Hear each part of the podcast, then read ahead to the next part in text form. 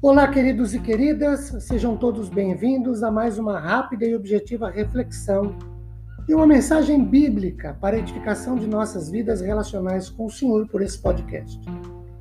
Meu nome é Ricardo Bresciani, eu sou pastor da Igreja Presbiteriana Filadélfia, de Araraquara, situada na Avenida Doutor Leite de Moraes, 521, na Vila Xavier. É uma satisfação expor um trecho bíblico com todos vocês. Hoje, Leiamos Gálatas capítulo 6, versículo 7. Não vos enganeis, de Deus não se zomba, pois aquilo que o homem semear, isso também ceifará.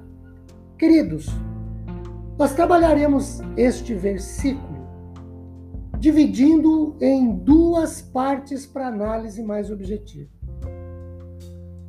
A primeira divisão que faremos é a frase não vos enganeis, que no grego é planal, que significa levar alguém a desviar-se ou não leve ninguém a desviar-se. Afinal, de Deus não se zomba, que segundo Mude, a palavra traduzida para zomba é macterizo, ou levantar ou torcer o nariz para ou assumir ares importantes ou ainda ridicularizar.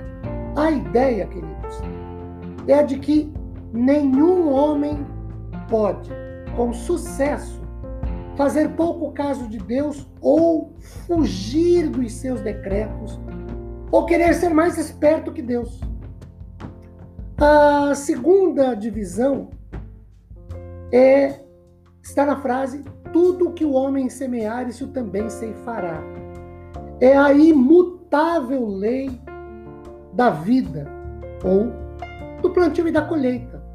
Um texto paralelo a esse, 2 Coríntios 9, 6, lá lê-se o seguinte: E isto afirma: aquele que semeia pouco, pouco também ceifará. E que semeia com fartura, com abundância também ceifará.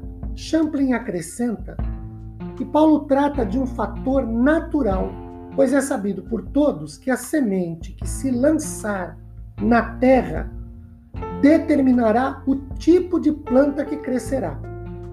E a sua diligência determinará a extensão do crescimento e do fruir da lavoura. A negligência e a semeadura de semente defeituosa, naturalmente, resultará em ausência de safra ou ainda numa colheita inferior e ainda mais de má qualidade. Se alguém plantar ervas daninhas, óbvio, só terá para colher ervas daninhas. Aqui não é uma questão do solo ou do clima, se chove ou não, e muito menos do profissional que manuseia tudo. É totalmente uma questão da semente. Ainda Champlin diz que neste trecho tem-se que a vida não é um jogo, afinal, o que se conclui é que existem leis e regras bem definidas a controlar a existência cujos resultados não dependem de meras chances.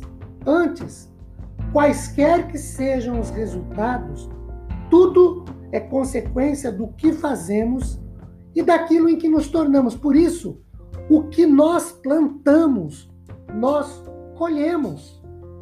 A qualidade do, das coisas que fazemos, ela depende da qualidade das coisas que nós plantamos. Você quer, você quer colher coisas boas, plante boas sementes. Você quer colher vida eterna, plante sua fé em Cristo Jesus, aceite-o e tenha-o como seu único e suficiente Senhor e Salvador.